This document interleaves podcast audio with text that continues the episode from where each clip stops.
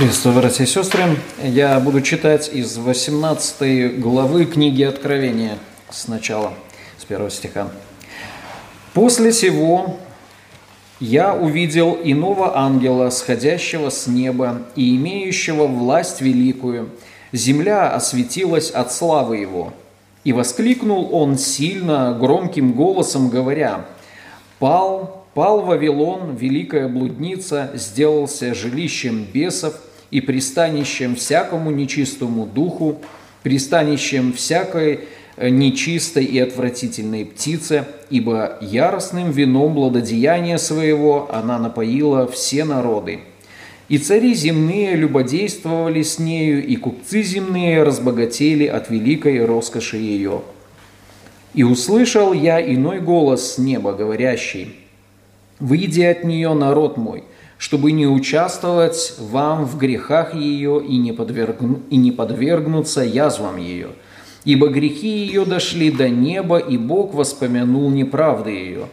Воздайте ей так, как она воздавала вам, и вдвое воздайте ей по делам ее. В чаше, в которой она приготовляла вам вино, приготовьте ей вдвое. Сколько славилась она и роскош... роскошествовала, столько воздайте ей мучений и горестей. Ибо она говорит в сердце своем, сижу царицею, я не вдова и не увижу горести. Зато в один день придут на нее казни, смерть и плач, и голод, и будет сожжена огнем, потому что силен Господь Бог, судящий ее.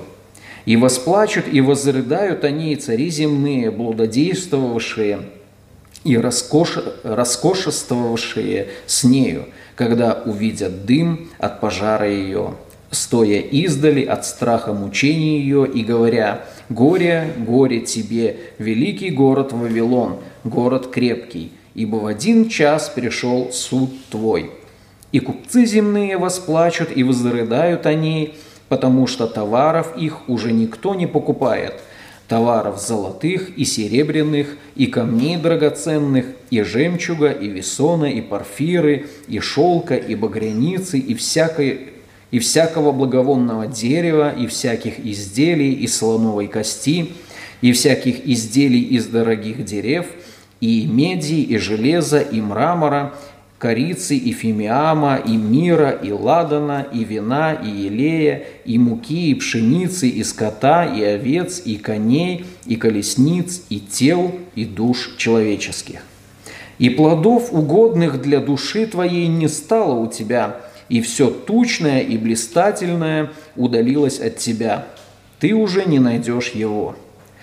Торговавшие всем сим, обогатившиеся от нее станут вдали – от страха мучений ее, плача и рыдая, и говоря, «Горе, горе тебе, великий город, одетый в весон, и парфиру, и багряницу, украшенный золотом и камнями драгоценными и жемчугом. Ибо в один час погибло такое богатство, и все кормчие, и все плывущие на кораблях, и все корабельщики, и все торгующие на море стали вдали, и, видя дым от пожара ее, возопили, говоря, «Какой город подобен городу великому?» И посыпали пеплом головы свои, и вопили, плача и рыдая, «Горе! Горе тебе, город великий, драгоценностями которого обогатились все, имеющие корабли на море, ибо опустел в один час». Веселись о сем небо и святые апостолы и пророки, ибо совершил Бог суд ваш над ним. И один сильный ангел взял камень, подобный большому жернову, и поверг в море, говоря, с таким стремлением повержен будет Вавилон, великий город, и уже не будет его и голоса играющих на гуслях, и поющих, и играющих на свирелях, и трубящих трубами в тебе уже не слышно будет. Не будет уже в тебе никакого художника, никакого художества, и шума от жерновов не слышно уже будет в тебе. И свет светильника уже не появится в тебе, и, голос, и голоса жениха и невесты не будет уже слышно в тебе – ибо купцы твои были вельможи земли, и волшебством Твоим введены в заблуждение все народы, и в нем найдена кровь пророков и святых, и всех убитых на земле. Аминь.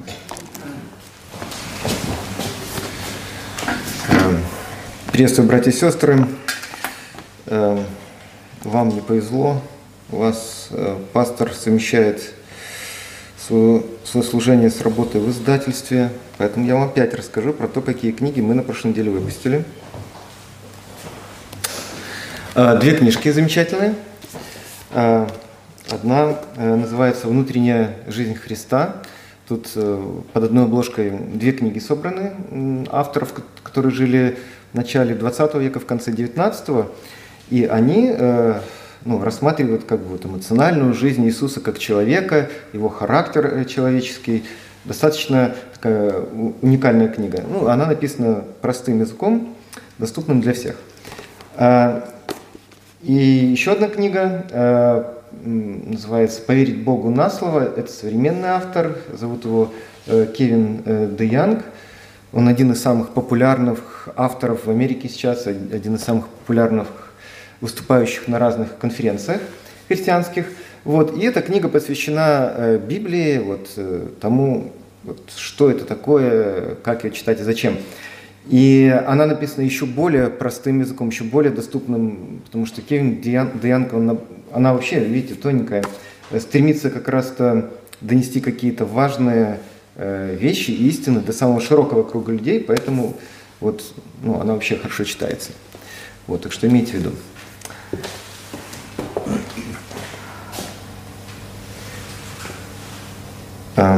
Я думаю, э, вы догадались, что э, Андрей не случайно прочитал 18 главу Откровения. Я его попросил об этом, чтобы он прочитал эм, перед моей проповедью, потому что, ну, она достаточно длинная, эта глава 18, и я подумал, что вынесу ее за рамки э, нашей беседы, чтобы она была прочитана заранее.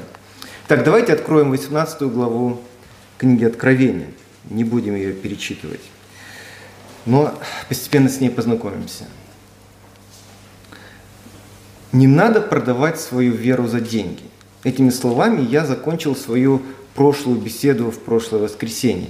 И этими же словами я хочу начать нашу сегодняшнюю беседу.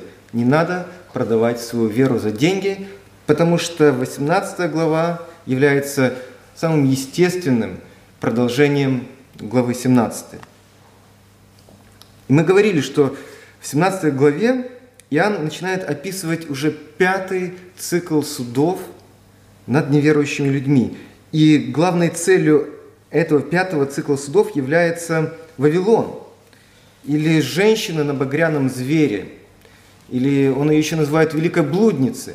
Это все э, одно и то же. Вавилон, женщина на багряном звере, великая блудница. И мы сказали, что зверь, на котором сидит эта женщина, это политическая система э, Римской империи или любой другой нечестивой империи, которая притесняет верующих. Это насилие, это кнут. А Вавилон – это экономическая система Рима или любой другой империи, это искушение материальными благами, это пряник. Но я должен признаться, что мы предоставили всего лишь одно доказательство такого толкования, причем не очень убедительное. Мы всего лишь сослались на то, как одета эта великая блудница, сидящая на багряном звере. Мы сказали, что у нее богатая одежда, и, видимо, поэтому она представляет экономическую систему Рима. И тем не менее, несмотря на всю слабость этого доказательства, мы не ошиблись. Мы просто предвосхитили с вами 18 главу. А глава 18 однозначно указывает на Вавилон как на экономическую систему Рима, соблазнявшую Э, народы материальным благосостоянием, соблазнявшую в том числе и церковь. Тут хочу сделать такое э, лирическое отступление в самом начале, чтобы как-то связать это с нашей жизнью, задать вопрос, к которому мы вернемся в самом конце.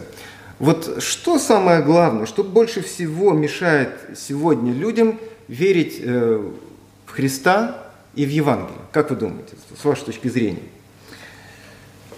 С моей точки зрения, это деньги. Это деньги. возможность заработать. И дело не в жадности э, наших сограждан, нашей собственной. Дело даже не в том, как принято говорить, что люди поклоняются деньгам, и вот это идол, которому, который они ставят в своем сердце, и поклоняются этому идолу. На самом деле все гораздо проще и одновременно э, глубже. Почему э, деньги играют роль Бога для многих людей? А когда у них уже есть Бог, то ну, настоящий истинный Бог им уже не нужен. Что значит проще и почему глубже одновременно, мы об этом поговорим в самом конце. Мы вернемся к этой проблеме э, денег как Бога после того, как рассмотрим 18 главу Откровения.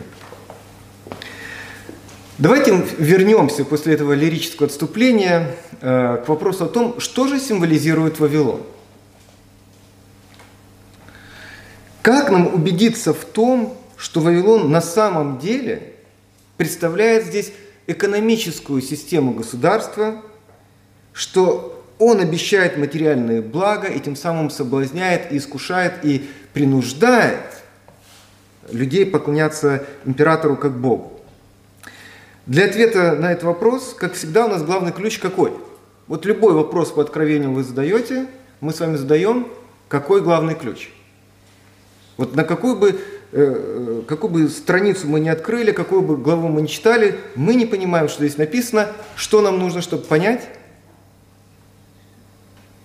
Нам нужно что? Нам нужен проповедник, да? А проповедник должен сделать что? Он должен обратиться к Ветхому Завету.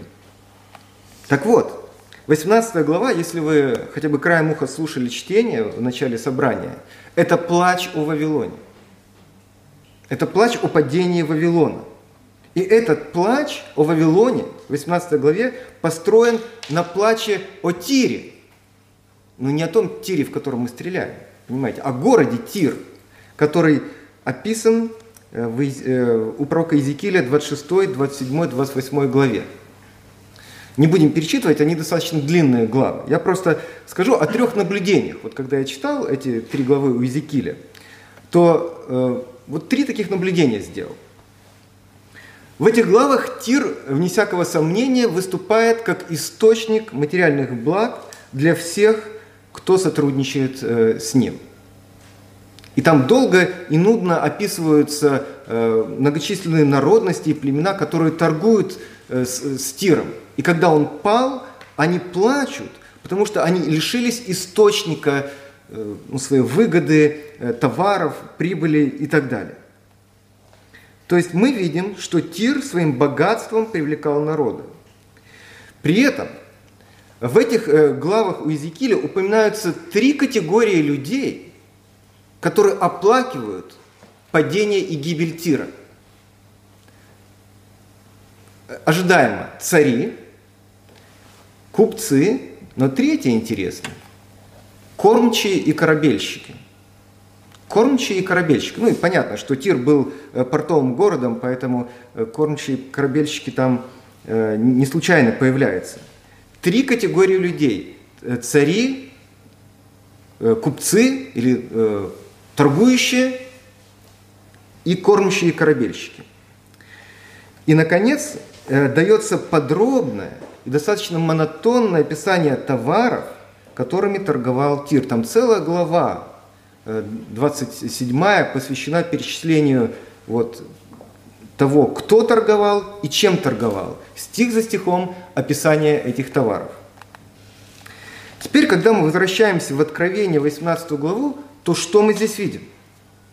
Мы видим падение Вавилона, плач о Вавилоне, о его падении, и те же самые три категории людей оплакивают падение Вавилона, который приносил им э, прибыль и деньги. Девятый стих. Теперь уже хоть немножко присмотримся наконец-то к 18 главе. Девятый стих. Смотрите, «Восплачут и возрыдают о ней», то есть об этой блуднице, цари земные, блудодействовавшие и роскошествовавшие с нею цари. Дальше, 11 э, стих. «И купцы земные восплачут и возрыдают о ней, потому что товаров их никто уже не покупает». И сюрприз, сюрприз, 17 стих. «Ибо в один час погибло такое богатство, и все кормчие, и все плывущие на кораблях, и все корабельщики, и все торгующие на море стали вдали». Абсолютно те же самые три категории людей, которые упоминаются при а, описании плача Тира. Цари, э, купцы, это можно было бы сказать совпадение, но кормчие и корабельщики – нет никаких сомнений в том, что Иоанн ссылается на эти главы Иезекииля и на их основании строит описание вот, плача о Вавилоне. Кроме того, вы наверняка начали подзасыпать, когда Андрей читал э, стихи 11, 12, 13, 14. То что там ну, описывается ну, пару десятков или даже больше товаров, которыми торговали эти э, купцы. И мы видим то же самое Э, у Иезекииля при описании Тира. Опять такое же долгое и подробное описание товаров. И многие из этих товаров совпадают. Не все, но многие. Ну, штук 15. Те же самые э, э, у Иезекииля, что у Иоанна. Получается что? Что мы были правы. Бездоказательно в 17 главе, но мы были правы. Вавилон в Откровении – это аналог Тира в Ветхом Завете – а Тир был источником экономического благосостояния, значит, Вавилон – это экономическая система Римской империи и, или любой другой нечтивой империи, э, гонящей христиан. И это помогает нам понять, как построена 9, 18 э, глава Откровения в целом. Вот э, какова ее композиция. Оказывается, в центре этой главы, с 9 по 19 стих, мы видим плач, плач именно царей, купцов и кормчих и корабельщиков. А что происходит э, до этого плача и после этого плача? Вот если с 9 по 19 стих это оплакивание падения Вавилона, это центральная часть 18 главы, то возникает вопрос, а что, о чем идет речь до и после? До 9 стиха и после 19. Ответ очень простой. В начале и в конце звучат два призыва Бога к своему народу. Это 4 стих и 20. «Выйди от нее или из нее, из Вавилона, народ мой, чтобы не участвовать вам в грехах ее, не подвергаться язвам ее». И 20 стих «Веселись об этом, о падении Вавилона, небо и святые апостолы и пророки, ибо совершил Бог суд ваш над ним». Над ним в середине плач, э, до и после два призыва э, Бога к своему народу. Э, если бы у нас было больше времени, если бы это было кому-то интересно, то я бы, мы бы еще поговорили о 51 главе Иеремии, потому что э, вот эта 18 глава, она построена не только на описании падения Тира из Езекииля, 26-28 главы, но точно так же она вот основывается на описании падения Вавилона в 51 э, главе Иеремии. И вот эти два призыва «выйти» и «веселиться» они тоже взяты из 51 главы Иеремии. Но поскольку у нас нет времени, э, и, в общем, мы это сказали в скобках. Давайте присмотримся к этим двум призывам. Значит, первый призыв, четвертый стих. «И услышал я иной голос с неба, говорящий, выйди от нее, народ мой, чтобы не участвовать вам в грехах ее и не подвергнуться язвам ее. Если она – это Вавилон, если она – это экономическая система мира, э, Рима, э, означает ли этот призыв, что верующие должны вот просто э, выйти, выйти и не участвовать в экономике с той страны, в которой они живут? Не думаю. Не думаю, что так буквально этот призыв стоит понимать. Потому что на самом деле суть призыва в том, чтобы не участвовать вам в грехах ее и не подвергаться язвам ее. Не участвовать в грехах каких? Идолопоклонства. Поэтому, а призыв уже не поклоняться идолам означает риск, не только риск, а даже большую вероятность быть вытолкнутым из этой экономической системы. И мы с этим, с этим э, уже сталкивались с вами, когда читали вторую, третью главу. Церковь Смирне, э, Христос прямо говорит, я знаю, что ты беден. Они были бедными э, людьми, потому что они не поклонялись э, идолам. И мы говорили с вами, с вами про Пергам и Феатиру. Это церкви, на которых тоже оказывалось давление как извне, так и изнутри. Они должны были поклоняться не только императору, они должны были поклоняться, вы помните, да, кому? Богам всяких ремесленных гильдий. Должны были участвовать в этих мероприятиях поклонения. Если они отказывались поклоняться этим местным э, божествам, местные власти лишали их права заниматься своим ремеслом и тем самым оставляли их без средств к существованию. Значит, смысл этого первого призыва нам понятен. Нет, в нем нет ничего сложного. Не продавать свою веру за деньги и за комфортную экономическую жизнь. Не идти на религиозный компромисс ради экономического благосостояния.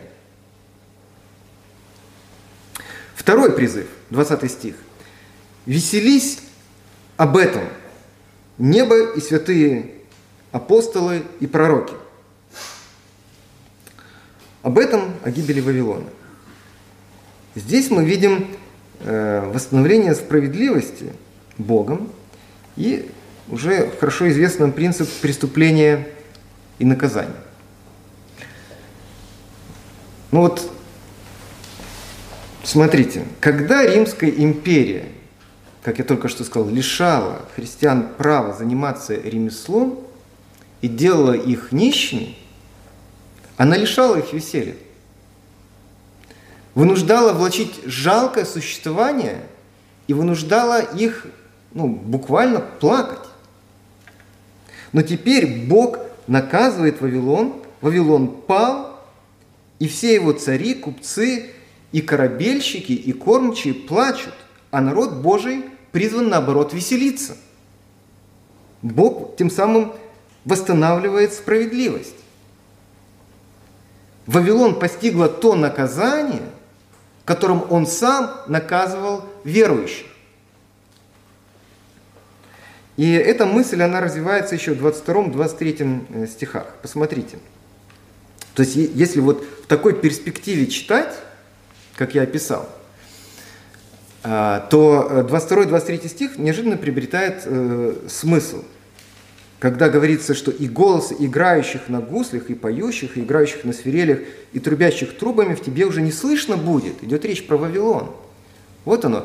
Ты лишил веселья э, мой народ, теперь я лишаю тебя веселья в качестве э, наказания. И дальше. Не будет уже в тебе никакого художника, никакого художества, и, и шум от жерновов не слышно уже будет тебе. Немножко неточный перевод. Я несколько раз говорил, что откровение в синодальном переводе очень хорошо переведено. Вот одно из немногих мест, где не точный перевод, и в радостной вести уже исправлено. Не будет в тебе никакого ремесленника и никакого ремесла. То есть Бог разрушит экономическую систему Рима или Вавилона. Он лишит их возможности заниматься ремеслом. И шум от жерновов не слышно, там не будете муку молоть, всякое такое. И это, естественно, приводит к тому, что ну, им уже не удастся веселиться. Поэтому, как сказано в начале 22 стиха, уже и голоса играющих на гуслях, и поющих не будет. И 23 стих продолжает, на самом деле, ту же самую мысль. «И свет светильника праздничного уже не появится в тебе, и голоса жениха и невесты не будет уже слышно в тебе». То есть не будет свадебного веселья. Все та же самая мысль продолжается. Теперь народ Божий будет веселиться, вы будете плакать. Потому что до этого было наоборот. Вы заставляли их плакать, сами веселились. Теперь Бог наказывает вас тем наказанием, которое вы возложили на его народ. И вы видите, что вот эти два призыва выйти из нее и веселиться о ней, о ее падении вернее, они на самом деле связаны между собой – надо выйти из Вавилона, народу Божьему, чтобы не плакать о нем и вместе с ним. Чтобы веселиться, когда Вавилон падет, чтобы смеяться последним. Ну, и я не могу удержаться от того, чтобы опять в скобках в качестве лирического отступления не сказать кое-что о 51 главе э, Иеремии. Вот оба эти призыва, как я уже сказал, они взяты из Иеремии 51 главы, из какого? 45 и 48 стиха. Давайте все-таки откроем Иеремию 51 главу и посмотрим, как у Иеремии выглядит второй призыв. Ну, давайте оба прочитаем, да, чтобы, раз мы уже все равно открыли. 51 э, глава Иеремии, смотрите, 45 стих. «Выходи из среды его, народ мой, и спасайте каждый душу свою от пламенного гнева Господа». Да? Выходи из среды его. И 48 стих. «И восторжествует над, над Вавилоном небо и земля и все, что на них». Ну, тут не всем слово э, веселье, но Похожее слово «восторжествуют» или «возвеселитесь». Посмотрите, что сделал Иоанн во втором случае. Если первый призыв он, в принципе, процитировал так, как есть, второй он немножко изменил, потому что э, Иеремия говорит «веселитесь небо и земля». А Иоанн говорит «веселись об этом небо и святые апостолы и пророки». Опять же, тут не святые апостолы, тут э, переписчик пропустил и святые, и апостолы, и пророки. То есть он заменяет слово э, небо, вернее, слово земля, выражением святые и апостолы и пророки. Зачем он это делает? И зачем я на это обращаю внимание, вы тоже уже можете легко догадаться. Это же 18 глава уже. Мы уже долго с вами этим занимаемся. Потому что с точки зрения э, Иоанна, обещания, данные израильскому народу в Ветхом Завете, они находят свое исполнение в Христе и Его народе, новозаветном народе церкви. И это один просто из э, таких случаев и намеков, которые дает нам и Иоанн. И вот еще один штрих к падению Вавилона. Он небольшой, на самом деле штрих не займет у нас много времени. Обратите внимание, как часто Э, Иоанн повторяет такие выражения, как один день и один час. Например, восьмой стих. «Зато в один день придут на нее казни, смерти, плач». Или десятый стих. «Ибо в один час пришел суд твой». Э, семнадцатый стих. «Ибо в один час погибло такое богатство». Девятнадцатый стих, конец его. «Ибо опустел в один час». И двадцать первый стих – Посмотрите, тогда тоже приобретает, мне кажется, смысл.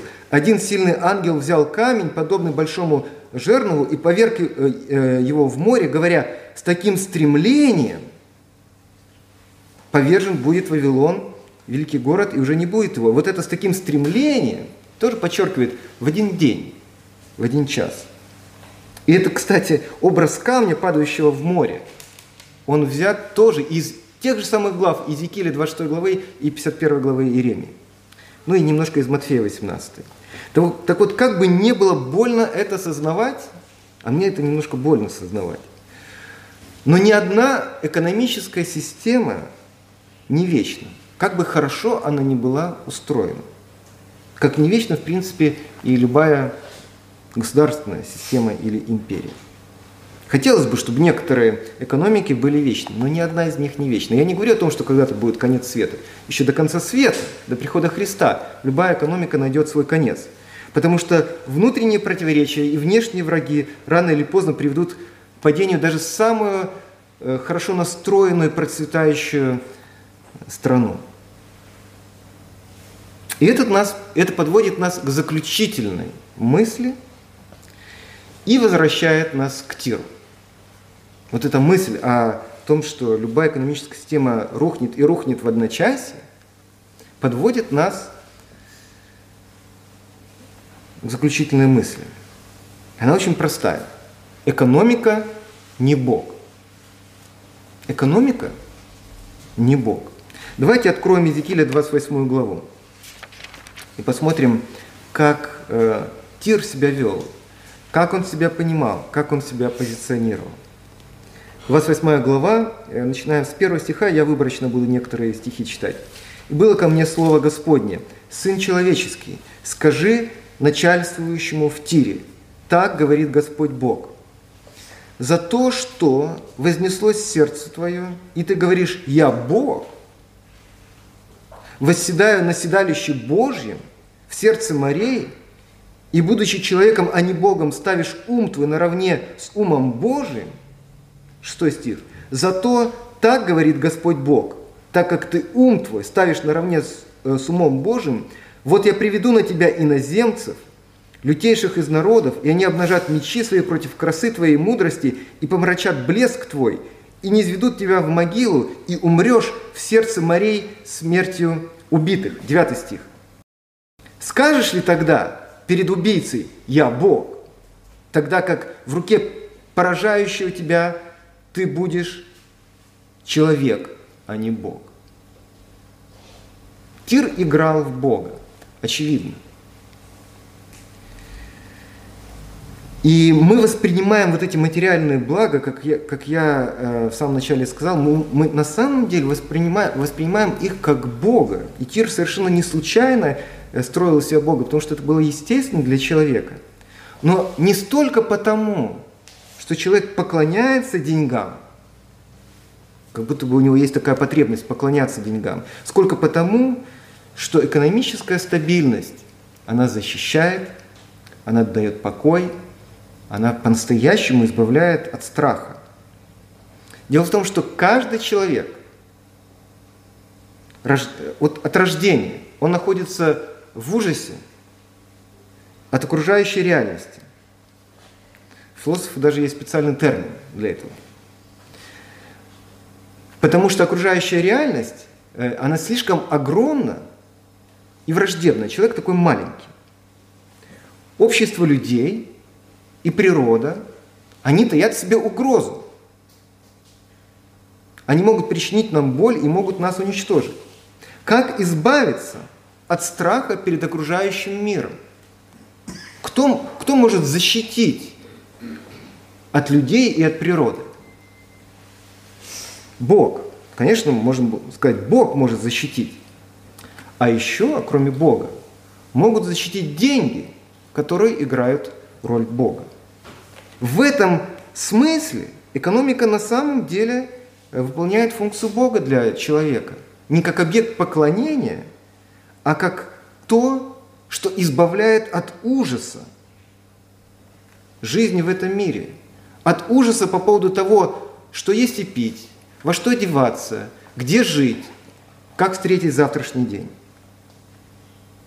И когда экономика и деньги и благосостояние избавляет от этого ужаса бытия в мире, тогда Бог, ну уже Бог с большой буквы, он не нужен. Ну зачем? Потому что Бог с маленькой буквы уже спас. Уже спас от этого врожденного беспокойства. Но Иезекииль, Иезекииль, он своим сарказмом, который очень присущ пророкам ветхозаветным, он скрывает ложную божественность этого Бога под названием экономика. Потому что в 9 стихе он говорит, ну что, скажешь ли ты перед твоим убийцем, я Бог? Ну что толку говорить, когда к тебе уже пришли убивать тебя, и ты говоришь, меня нельзя убить, потому что я Бог. Ну давай, говори, это тебя спасет от чего-нибудь? Ничего не спасет. Потому что экономика не Бог. Она не спасет, она не защитит, она не сохранит. Бог в конечном итоге осудит Вавилон и тех, кто принял его в свое сердце как Бога. Поэтому в этом смысл этих двух призывов в 18 э, главе. Выйти из Вавилона, чтобы потом веселиться о его гибели. Аминь.